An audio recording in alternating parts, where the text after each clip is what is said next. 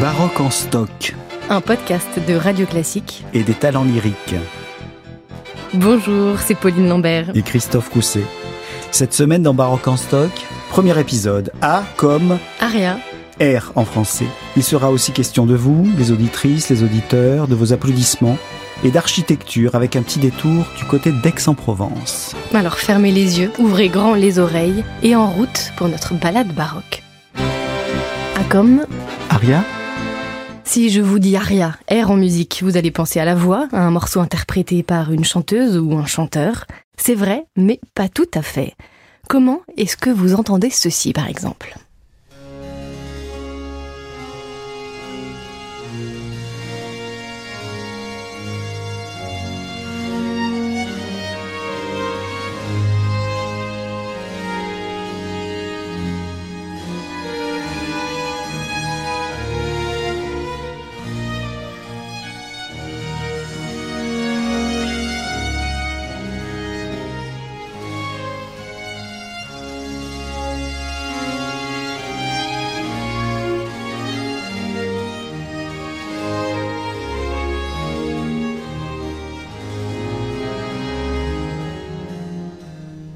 L'un des plus beaux airs du répertoire baroque, Jean-Sébastien Bach, l'aria de sa troisième suite pour orchestre, mais ce n'est probablement pas à ça que vous pensez quand on évoque un air. Alors comment comprendre cette première bizarrerie baroque, Christophe? Un air, une forme vocale dans une œuvre instrumentale de Bach.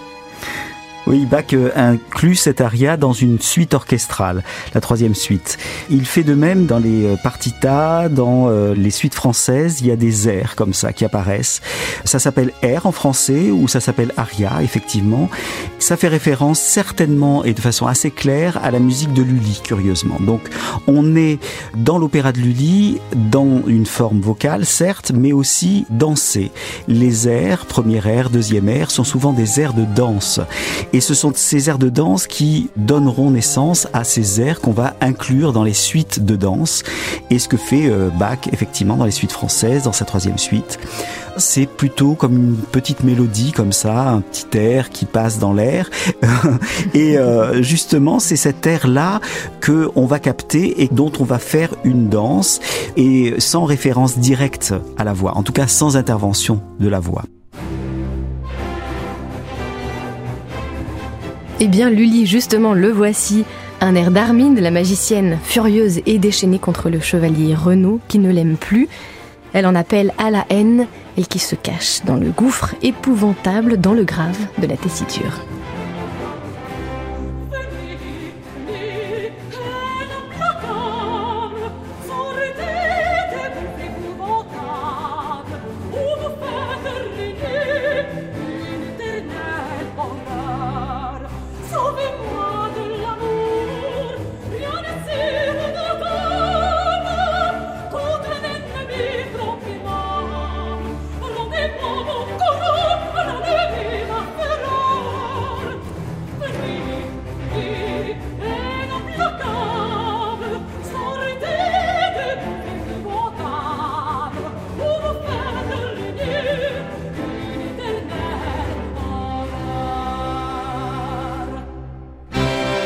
Comme Armide. Armide, c'est cette magicienne qui ensorcelle le chevalier Renaud, qui l'aime et qui ne l'aime plus. C'est un peu la version baroque de Je t'aime moi non plus, Christophe. Oui, c'est tout à fait ça. Armide est une magicienne, effectivement. C'est une femme de la Palestine qui défend les terres palestiniennes contre les croisés. Renaud est un chevalier croisé qui vient libérer Jérusalem. Il s'agit d'un amour totalement artificiel, mais dans lequel Armide s'est totalement euh, fourvoyée quelque part. Elle est totalement prise par cet amour, totalement désespérée parce qu'elle aime sincèrement.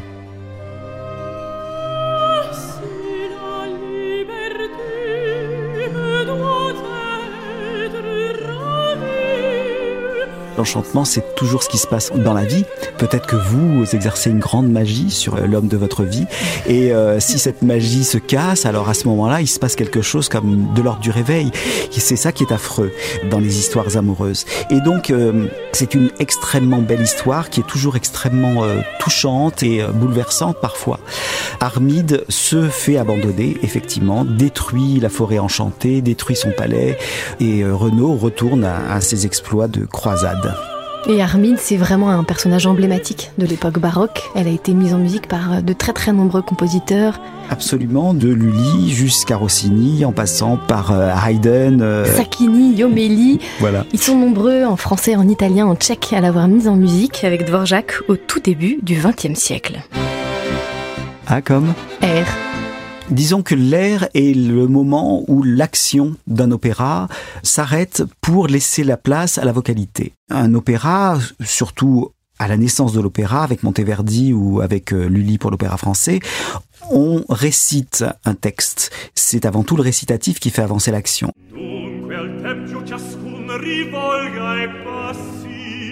Et puis, de temps en temps, il y a des espèces de petites bulles, des airs, qui sont les moments où on laisse la place à la vocalité pour le chanteur.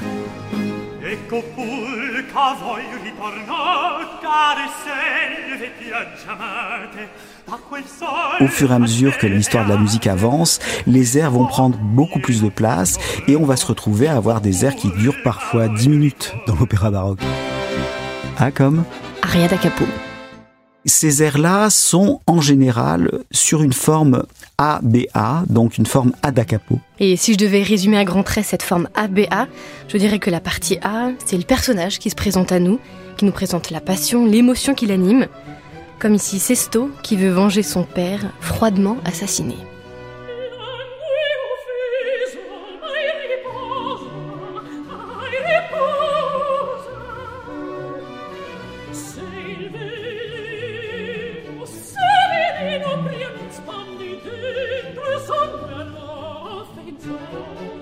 La partie B, elle, c'est souvent un moment où le personnage doute de ce qu'il vient de dire. Il hésite, il est pris de remords et il chante une autre mélodie.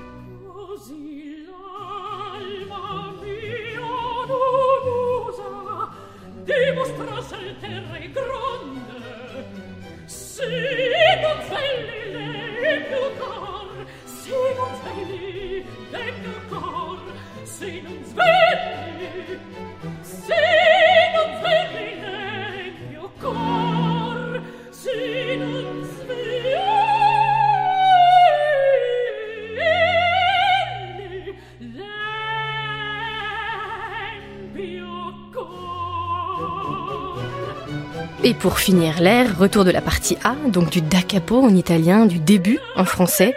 Le personnage est plus décidé que jamais à aller jusqu'au bout de son raisonnement, malgré le risque que cela représente. Il veut venger son père. Cette même musique, dans la mesure où elle est répétée, va donner lieu à une amplification. Le fait de répéter un texte, c'est du point de vue rhétorique une confirmation. La confirmation est donnée toujours par une espèce d'amplification.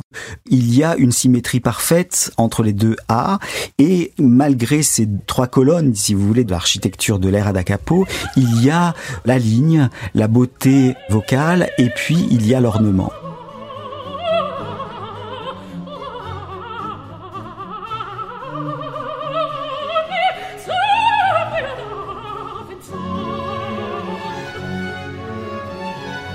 C'est exactement comme une église du Tyrol où vous avez une espèce de profusion de chantilly, d'ornements, de stucs, de petits angelots qui tombent du ciel, etc.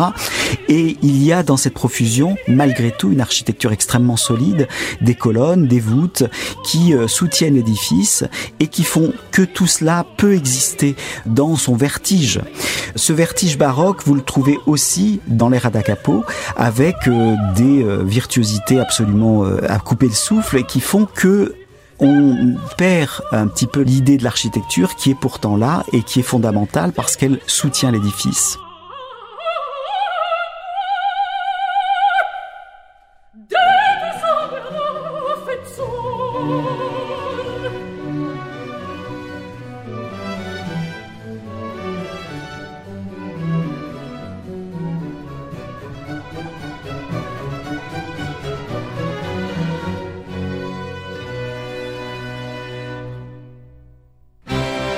Ah, comme Applaudissements. Les applaudissements, euh, un moment crucial à la fin du concert, à la fin d'un air parfois aussi. C'est important pour vous, Christophe, en tant qu'artiste, ce moment des applaudissements? C'est fondamental. L'artiste, il n'est rien qu'un prisme. Il est là et c'est un interprète. C'est quelqu'un qui va récupérer la musique euh, quelque part dans les limbes et qui, euh, de la partition, de l'idée du compositeur, va tirer une interprétation, la porter vers un public. S'il n'y a pas d'auditeur, il n'y a pas d'interprète possible. Je veux dire, on est là pour transmettre quelque chose.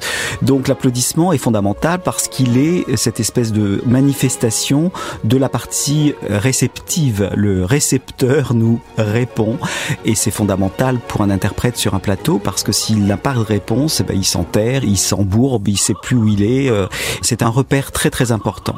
C'est pour ça que c'est les périodes qu'on vient de passer avec le confinement étaient une chose extrêmement difficile pour nous les interprètes parce qu'on n'avait pas cette réponse et même si on pouvait jouer devant un micro, c'est pas la même chose que d'avoir un public. C'est fondamental le public pour nous.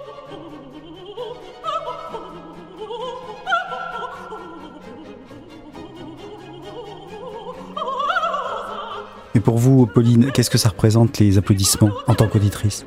C'est pour nous aussi un moment fondamental, je crois, un moment de, remerciement pour les artistes, d'enthousiasme aussi, et qui a parfois une fonction même de libération des émotions. Toutes ces émotions que, que j'ai reçues, parfois très vivement, j'ai envie de les partager avec vous, les artistes, de les partager aussi avec tous les auditeurs, d'exprimer ma, ma gratitude pour tout ce travail accompli. Et c'est vrai que j'applaudis toujours, même si je ne suis pas toujours pleinement convaincue. Pour moi, c'est essentiel de remercier tout ce travail fait parce que je sais que je serais absolument incapable de faire la même chose sur scène. Oui, je pense que c'est fondamental et surtout au 19e où l'artiste devient un surhomme sur un plateau. C'est-à-dire que c'est quelque chose que personne dans la salle ne peut faire à partir de ce moment-là, il y a l'admiration qui se met en place et donc l'applaudissement et cette, cette, comment dire, cette façon de se placer en dessous et de regarder vers le haut, vers l'interprète qui est le surhomme.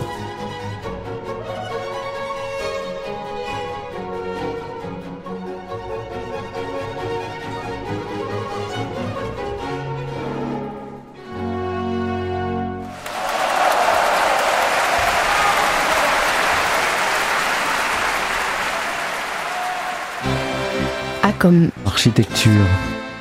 Je suis provençal d'origine, je suis né à Avignon, j'ai grandi à Aix-en-Provence, voilà des A encore.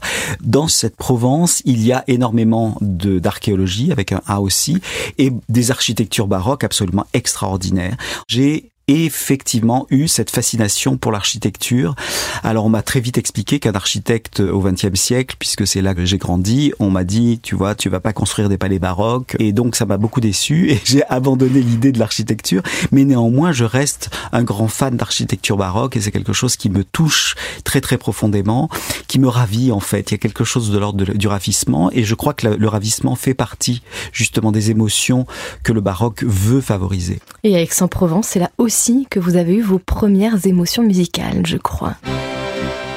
Ah comme Alcina Effectivement, c'était Alcina de Handel, dirigé par Maqueras, avec euh, Christiane Dapierre, Teresa Berganza, euh, Anne Murray. Il y avait un cast absolument étincelant et surtout une beauté qui est restée en moi euh, de façon très très durable.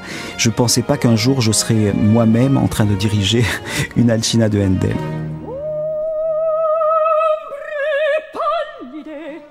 Lo so, vedete, ditto e i vicelate, ditto verrate, ditto verrate,